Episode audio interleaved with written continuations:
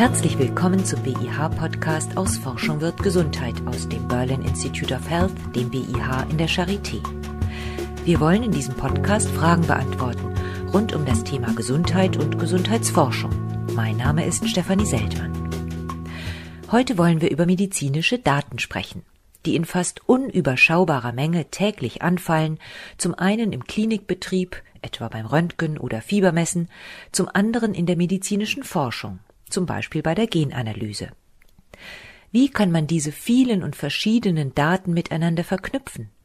Wie kann man sie am besten nutzen und vor allem, wie können die Patientinnen und Patienten davon profitieren? Für dieses komplexe Thema habe ich heute drei Gesprächspartner eingeladen. Zum einen Martin Peuker, er ist der Chief Information Officer der Charité.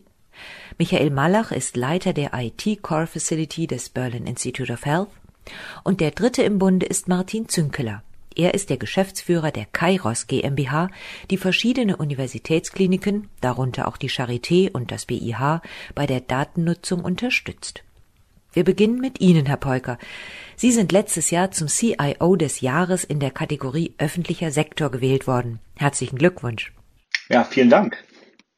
Den Preis vergeben hat die Zeitschrift Computerwoche und die Begründung lautete, Peuker wurde für den Aufbau einer Health Data Plattform geehrt, mit deren Hilfe die Charité jederzeit hochwertige Daten für die Behandlungs-, Forschungs-, Diagnose und andere Zwecke bereitstellen kann.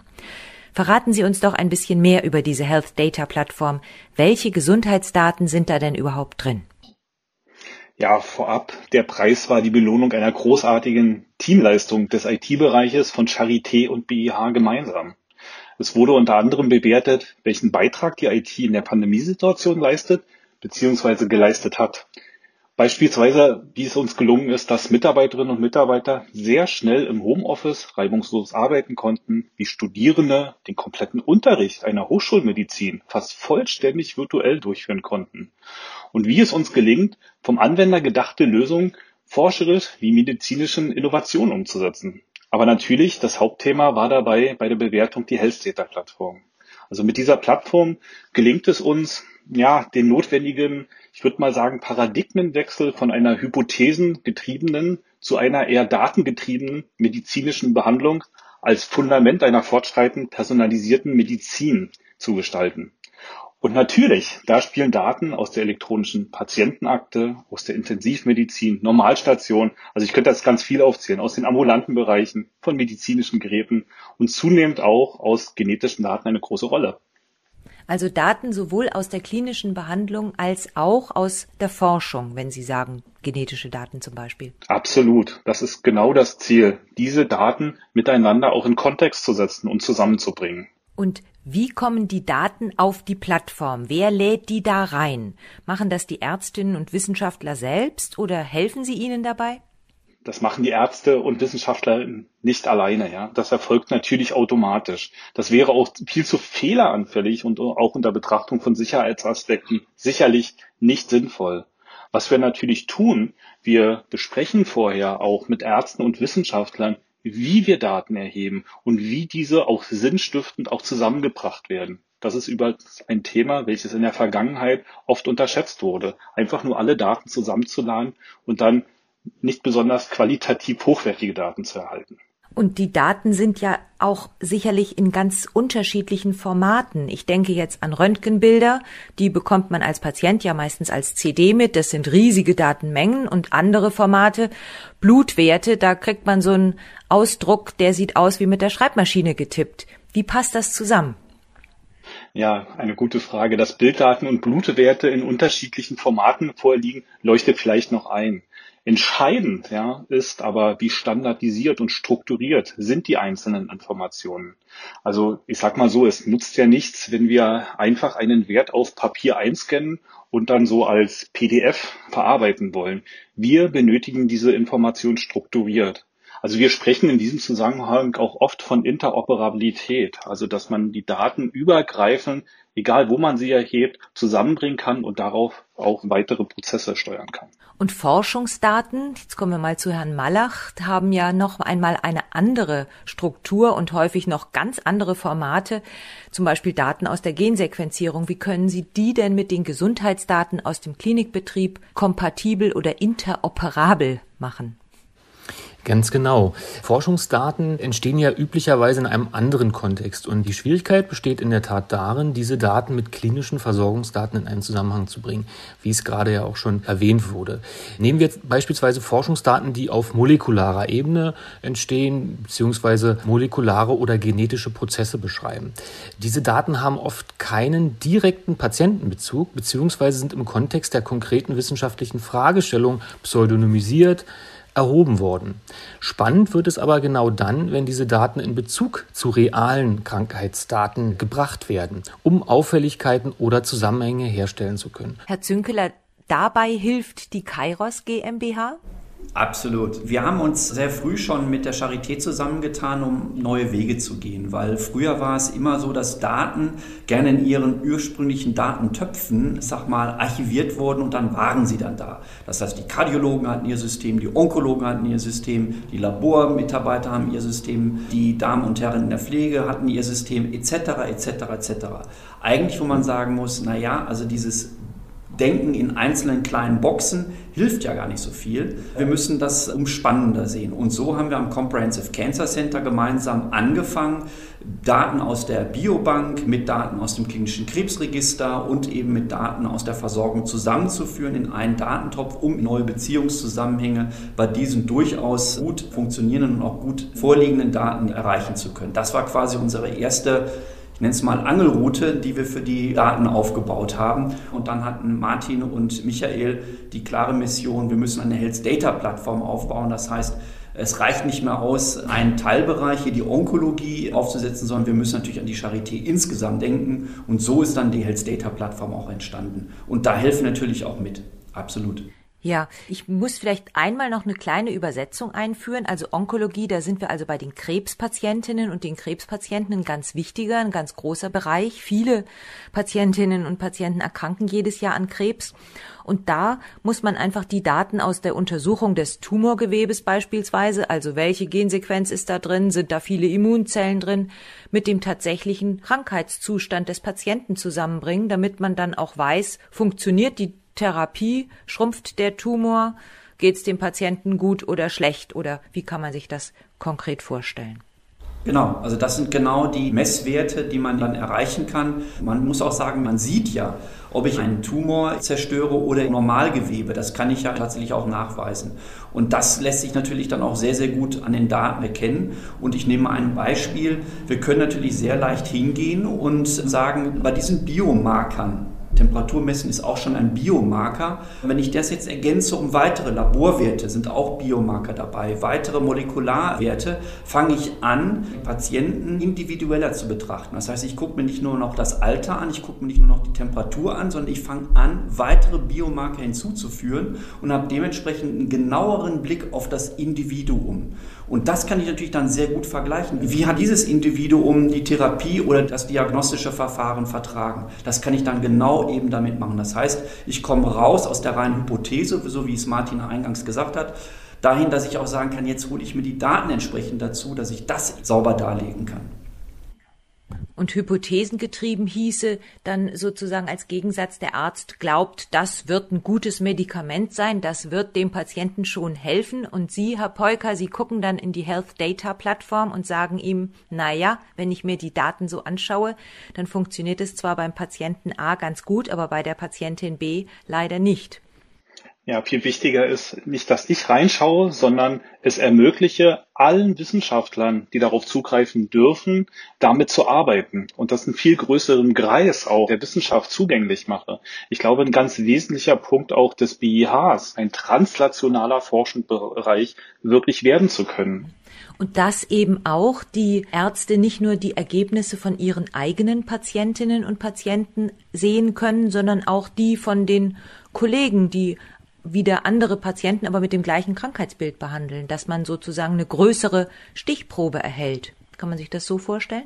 Ja, ganz genau. Allerdings natürlich immer unter den wirklich sehr strengen Regeln des Datenschutzes. Also das ist natürlich über all dem ganz, ganz wichtig, dass man hier nicht Dinge erlaubt, die nicht erlaubt sind. Das ist, muss man ganz klar sagen. Ja, Datenschutz, ganz wichtiges Thema. Kommen wir gleich nochmal drauf. Ja, ich wollte das auch nur nochmal ergänzen, weil Sie sagten, dass wir da reingucken. Ne? Also wir schaffen die technologische Basis. Wir bringen die Daten an die Oberfläche. Die Interpretation und die Zusammenhänge, das Inhalt inhaltliche Interpretieren, das ist natürlich Aufgabe des Arztes beziehungsweise eben des Wissenschaftlers. Das muss man ganz klar sagen. Aber wenn man das vergleicht mit dem Mikroskop, dann ist das ja auch erstmal nur eine Technik.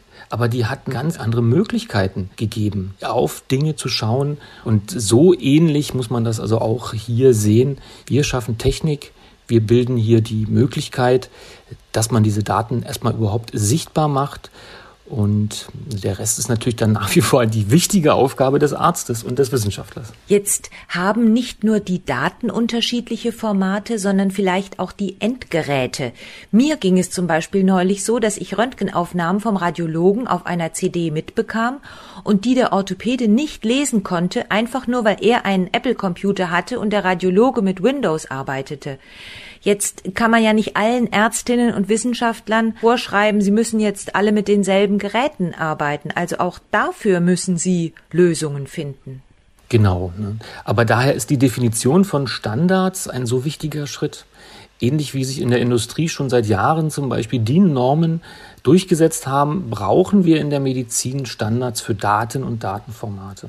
Jetzt könnte ich mir vorstellen, dass da eine ganze Menge an Daten zusammenkommt, wenn ich mir überlege, der Charité hat, glaube ich, 500.000 Patienten jedes Jahr, ambulante und stationäre und es gibt ja nicht nur die Charité und sie wollen ja auch mit anderen Universitätskliniken zusammenarbeiten. Ich könnte mir vorstellen, dass diese unfassbar vielen Daten auch unfassbar viel Platz benötigen. Einmal zum Speichern, dann muss man sie ja auch abrufen und verarbeiten können. Wie gehen Sie denn diese Herausforderung an? Bauen Sie auch riesige Speicher und Server und super breite Datenautobahnen? Genau das machen wir im Grunde. Insbesondere die super breiten Datenautobahnen sind sehr wichtig, um die großen Datenmengen überhaupt über unsere Campus transportieren zu können. Aber Speicher und Rechenpower spielen natürlich auch eine große Rolle und da rüsten wir enorm auf verglichen mit anderen datenintensiven Wissenschaften wie der Quantenphysik oder der Astrophysik sind die Daten natürlich überschaubarer, sagen wir mal so. Aber wir reden hier auch über Petabytes, also ein Petabyte sind, jetzt muss ich selber mal überlegen, 1000 Terabytes. Also das sind schon enorme Datenmengen, die hier anfallen.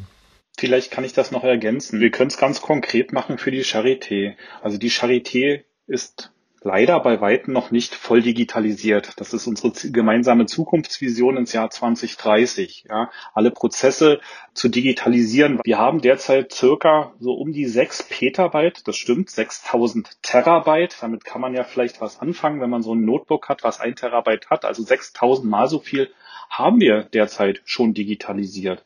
Aber wir sind bei weitem noch nicht fertig. Also gerade in dem Bereich der genetischen Daten erwarten wir noch ein wesentlich höheres exponentielles Wachstum auch oder im Bereich der Pathologie, ja, wo wir im Gegensatz zur Radiologie, wo wir bereits sehr weit fortgeschritten sind im Bereich der Digitalisierung, noch nicht vollständig da sind. Und das sind nochmal ganz andere Datenvolumina, die wir auch verarbeiten müssen.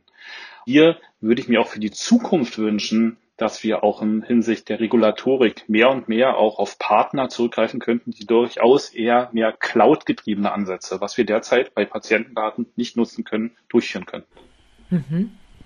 Herr Zünkeler, vielleicht könnten Sie hier mal erklären, wie Kairos genau bei zum Beispiel diesem riesigen Problem des Datenspeicherns und Nutzens helfen kann. Die Frage zum Beispiel, die wir gerade hatten, wir kommen sicherlich nochmal drauf, das Thema Datenschutz. Der deutsche Datenschutz ist eigentlich so cool, so gut, der müsste eigentlich exportiert werden. Weil das ist ein richtig gutes Geschäftsmodell, weil wir kennen andere Länder, ich würde jetzt zum Beispiel sagen die USA, das ist wilder Westen. Ne, da wird einfach mit den Daten hin und her gespielt, wo man wirklich sagen kann, diese Mentalität wollen wir doch genau im Gesundheitswesen nicht haben. Das heißt, manchmal schimpft man auf Regularien, aber wir halten eben das eher umgekehrt. Ich weiß, dass es cool aussieht, auf dem Motorrad ohne Helm zu fahren. Aber der Datenschutz ist unser Schutzhelm. Ne? Und das muss man eben genau dabei betrachten. Also man soll ihn nicht als Hindernis sehen, nach dem Motto, da kann ich nicht mit atmen oder die Diskussion, die wir jetzt bei Masken haben, oh, ich kann aber nicht atmen. Das ist ein Schutz für, für sich selbst und auch für andere. Und genauso muss man den Datenschutz auch akzeptieren. Und dann ist es eigentlich kein großes Problem mehr. Man muss es machen, man muss es beachten. Herr Peuker. Naja, wenn wir jetzt schon das Thema Datenschutz so direkt ansprechen, ja, ich sehe es wie Martin Zünkeler. Ich finde schon, dass Regulatorik extrem wichtig ist, ja. Nur in der Vergangenheit, zurzeit haben wir es zum Teil auch noch so, gönnen wir uns, ich will es vorsichtig formulieren, immer noch Bundesland einheitliche Regelungen und das passt einfach nicht, ja, wenn wir hier Wissenschaft wirklich gemeinsam vorantreiben wollen. Ich bin der Meinung, dass die Regulatorik größer, national, am besten, für uns am besten, auch aus der Wissenschaftssicht gesprochen, ja auch europäischen Ansatz wirklich komplett einheitlich gelten sollte, ja. Und dass die Ergebnisse, die erzielten Ergebnisse, die wirklich dem Patienten auch helfen, in einem Open Access Ansatz auch genutzt und zur Verfügung gestellt werden müssen. Ich glaube, das ist ein Ansatz, der muss allen zugutekommen. Und deswegen ist Regulatorik absolut notwendig. Also man sollte sich nicht das Ziel setzen, sich auf den kleinsten gemeinsamen Nenner zu vereinbaren, sondern schon auch sinnvolle Datenschutzregelungen unbedingt auch europaweit einbehalten. Das wäre wünschenswert, ja, wenn wir das schaffen können. Also erstmal national, aber das möglichst auch im europäischen Kontext zu denken. Ich glaube, wir brauchen einfach die vergleichbaren Zugänge auch zu Daten, zu den Ergebnissen und die müssen wir allen im Sinne der Patienten zur Verfügung stellen. Und es ist durchaus möglich, Daten geschützt zu nutzen. Absolut. Das zeigen ja auch Initiativen und Use Cases, die wir ja auch derzeit hier schon gemeinsam umsetzen. Also ich denke mal, jeder, der auf Daten sitzt, soll nicht mehr sagen, das ist mein Bereich, darauf sitze ich jetzt, sondern umgekehrt. Ich habe die Verantwortung, diese Daten auch einzusetzen. Und das natürlich zur besten Sicherheit und mit besten Sicherheitsmethoden. Aber wir müssen es genau umdrehen. Das heißt, ich muss, sobald ich anfange, Daten zu speichern, muss ich das Bestreben haben, diese Daten auch einzusetzen. Und ich glaube, wenn man das hat, dann haben wir auch den nächsten Schritt erreicht. dass es sind nicht meine privaten Daten, auf denen ich sitze, sondern es sind Daten, genau wie Martin es gesagt hat und auch Michael, die wollen wir teilen, die wollen wir zu was Größerem machen, damit wirklich jeder davon profitieren kann. Insbesondere Patient und Patientin. Weil es gibt Initiativen, die drehen es genau um und die sagen, use my data. Und da müssen wir doch genau hinkommen, dass wir auch diesen Auftrag, den wir eigentlich alle haben, was aus den Daten heraus zu machen, den auch sehr, sehr ernst nehmen und nicht uns verstecken hinter, oh, das sind viele, viele Regularien und da weiß ja keiner ganz genau, was da passiert. Nein, wir haben die Verantwortung, Daten einzusetzen, so weit und zu bestmöglichen Ergebnissen damit zu kommen. Das ist für uns ganz klarer Auftrag. Die Patientinnen und Patienten sind ja bestimmt auch bereit, ihre Daten zur Verfügung zu stellen, wenn sich herausstellen sollte, dass es für sie nützlich ist. Absolut. Also aus der Erfahrung können wir sagen, dass die Mehrheit der Patientinnen und Patienten, also ich würde sagen über 98 Prozent, da immer zustimmen. Und das zeigt ja auch die Bereitschaft, Daten auch der Wissenschaft und der medizinischen Forschung zur Verfügung zu stellen. Herr Malach, wie ist das denn mit den Wissenschaftlerinnen und Wissenschaftlern? Sitzen die vielleicht eher ängstlich auch auf ihren Daten, weil sie Angst haben, dass vielleicht ein anderer Wissenschaftler oder Wissenschaftlerin möglicherweise irgendwas Spannendes in ihren Forschungsdaten findet, was sie selbst selbst übersehen haben und dann Ruhm und Ehre einheimst für Dinge, die er selbst gar nicht gemacht hat? Ja, das ist in der Tat ein ganz wichtiger Punkt, den Sie ansprechen. Auch hier die Bereitschaft zum Teilen von Daten. Wie Sie gerade schon sagten, wir haben wissenschaftlichen Wettbewerb, es gibt patenturheberrechtliche Fragen zu klären.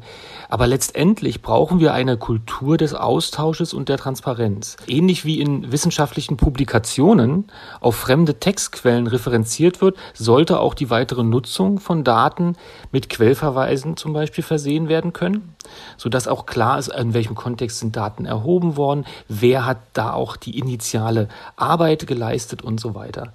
Und diese Initiativen, die finden wir ja gerade ganz stark. Und auch das BIH ist ja da mit dem Quest sehr stark unterwegs. Ne? Sogenannte Open Science, Open Data Initiativen haben genau das zum Ziel, ne? dass man im Prinzip nach gewissen zum Beispiel Embargo-Zeiten, wo man sagt, okay, das ist eben verständlich, dass ich jetzt etwas Neues natürlich nicht sofort teilen möchte, sondern erstmal das so weit auf ein Niveau bringe, dass es veröffentlicht wird. Aber mit der Veröffentlichung ist es dann auch so, dass ich dann diese Dinge teilen möchte und dass ich das auch teilen kann. Und das eben noch nicht so bei allen Wissenschaftlern. Ich glaube, das ist so ein bisschen so ein Umdenken, aber da muss es hingehen, auf jeden Fall. Das Bundesforschungsministerium, das BMBF, hat die Bedeutung der medizinischen Daten und der Medizininformatik ja auch erkannt und hat die Medizininformatik-Initiative gegründet. Sie fördert Vorhaben in diesem Bereich mit 150 Millionen Euro. Davon haben auch Sie profitiert, Herr Peuker. Ja, na, davon profitieren wir alle.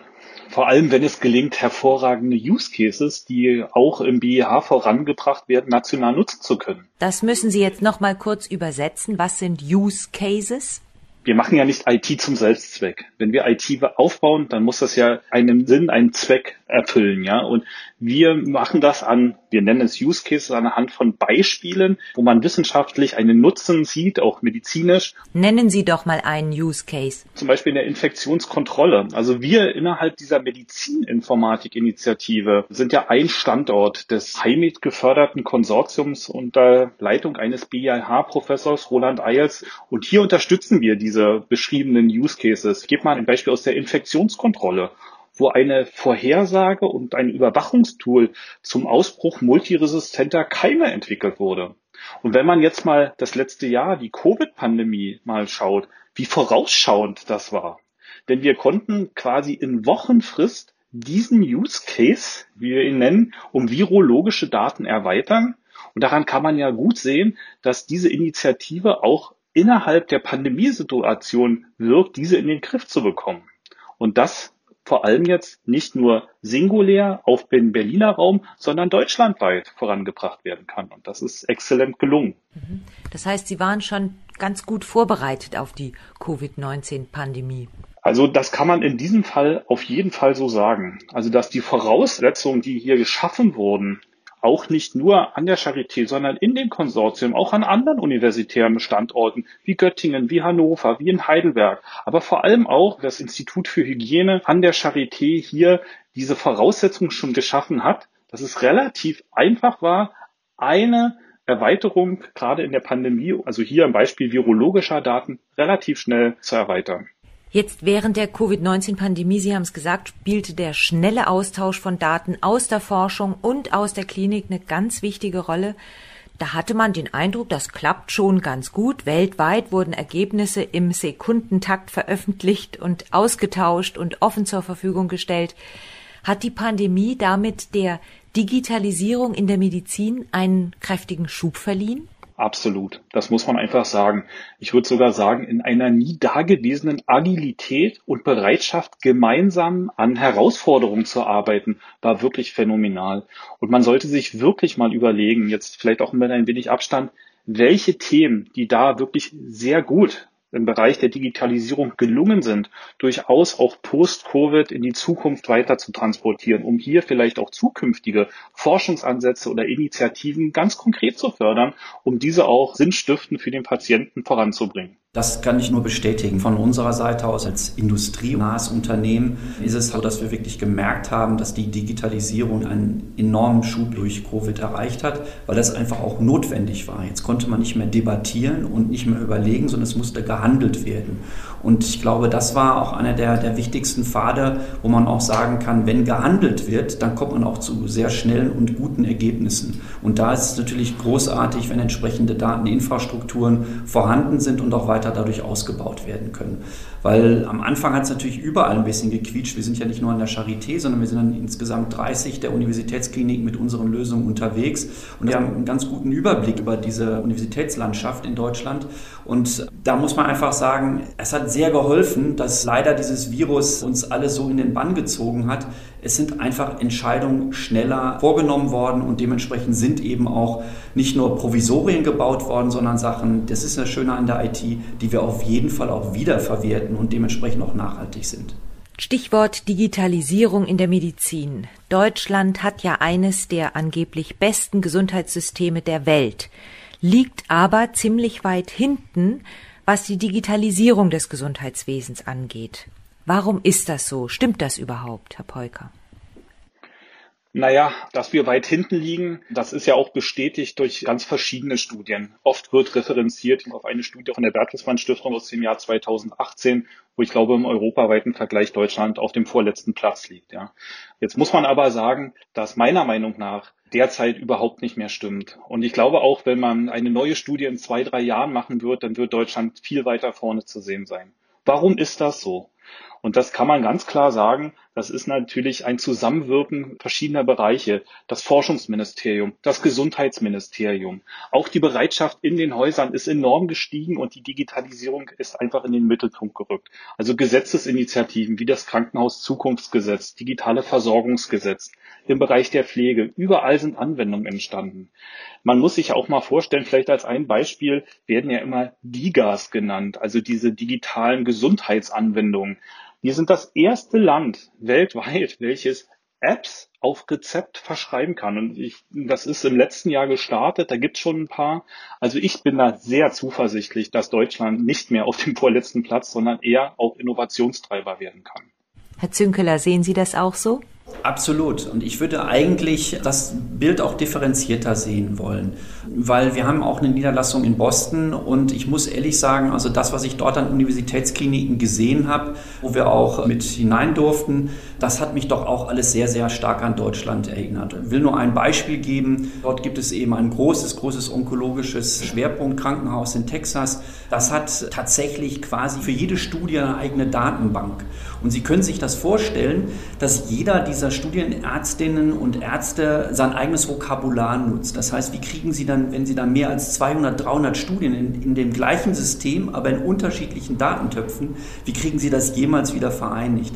Das sind auch Themen oder auch Probleme, die die USA auch kennen. Insofern würde ich da auch sagen, das ist nicht immer das gelobte Land. Herr Polker, bei der Preisverleihung zum CIO des Jahres haben Sie gesagt, die Medizin wird einen großen Sprung machen, wenn es uns gelingt, die Daten zu nutzen.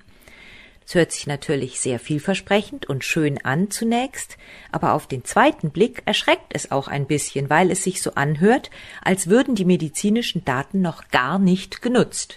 So stimmt's ja hoffentlich auch nicht.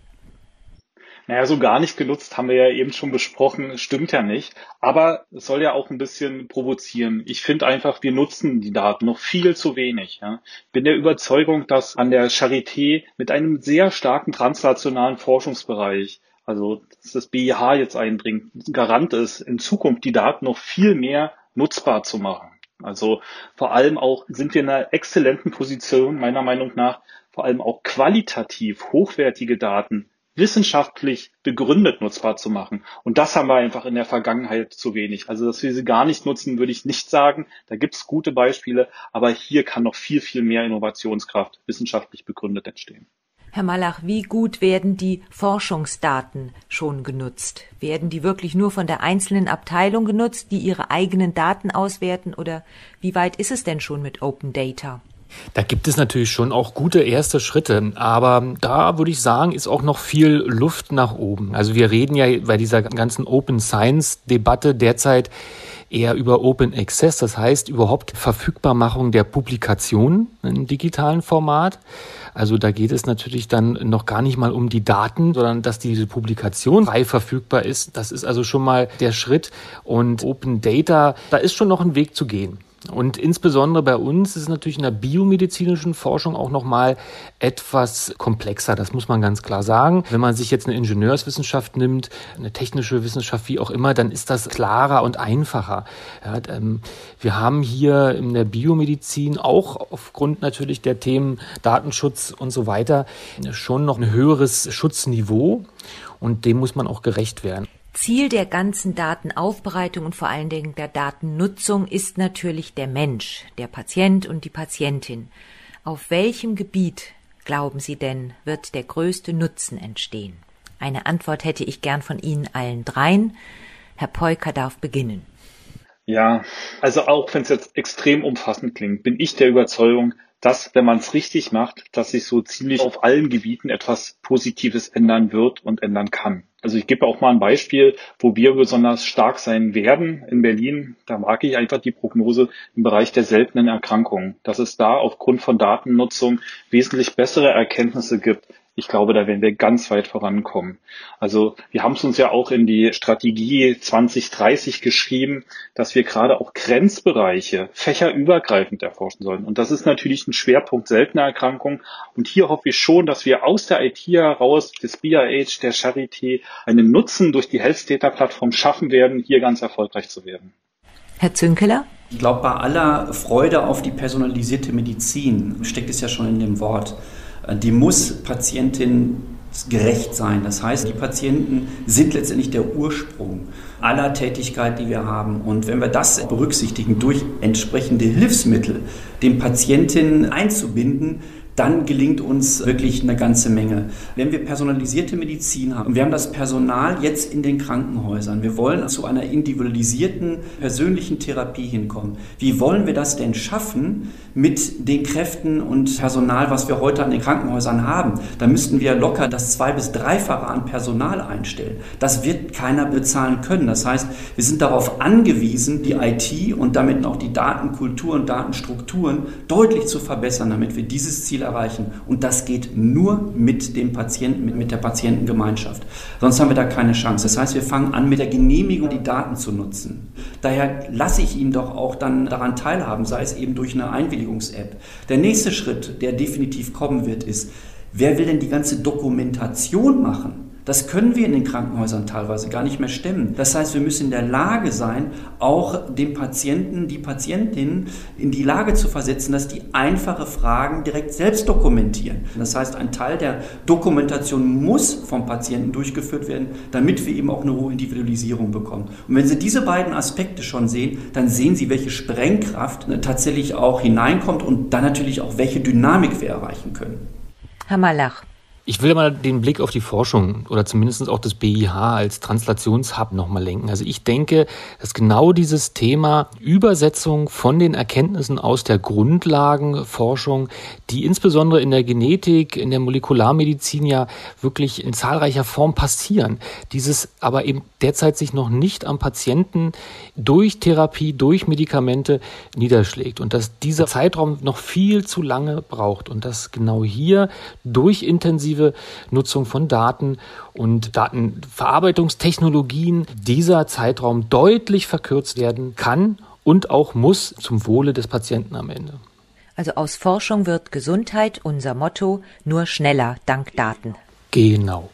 Ja, dann bedanke ich mich mal ganz herzlich bei allen meinen drei Interviewpartnern für diese spannende Dreiviertelstunde Gespräch. Und das war der BIH Podcast aus Forschung wird Gesundheit aus dem Berlin Institute of Health, dem BIH.